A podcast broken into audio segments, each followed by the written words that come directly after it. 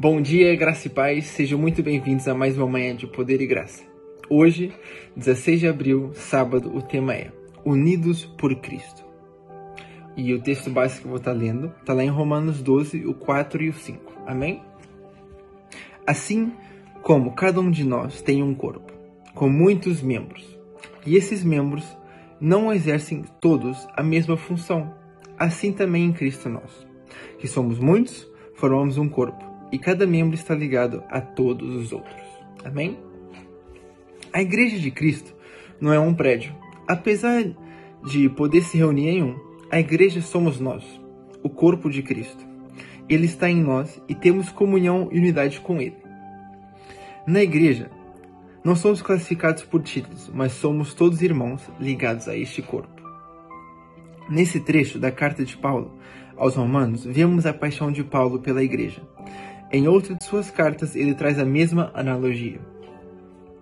Agora me alegro em meus sofrimentos por vocês e completo no meu corpo o que resta das aflições de Cristo, em favor do seu corpo, que é a igreja.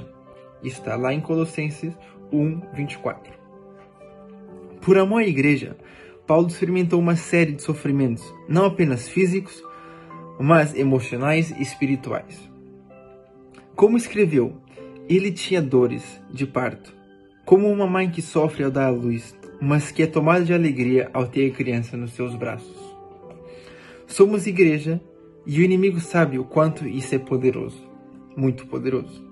Precisamos ser fortes, porque o inferno se levantará contra nós. Todavia a palavra diz que ele não preva prevalecerá. Somos filhos de Deus, a família dele aqui na terra.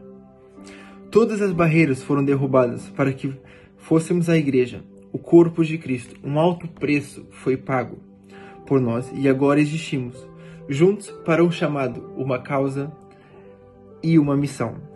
Somos respostas de Deus nesse mundo. Ninguém pode dizer que ama Jesus, mas não ama a igreja. Tem uma frase que eu gosto muito que eu vi uma vez no estudo, que é: ame a Deus e faça todas as coisas. Então, se eu amo a Deus, então eu só vou fazer as coisas que agradam a Deus. Eu não vou fazer nada para deixar ele triste.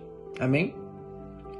Ninguém pode dizer que ama Jesus, mas não ama a igreja. Cristo sim, igreja sim, porque somos o corpo dele aqui.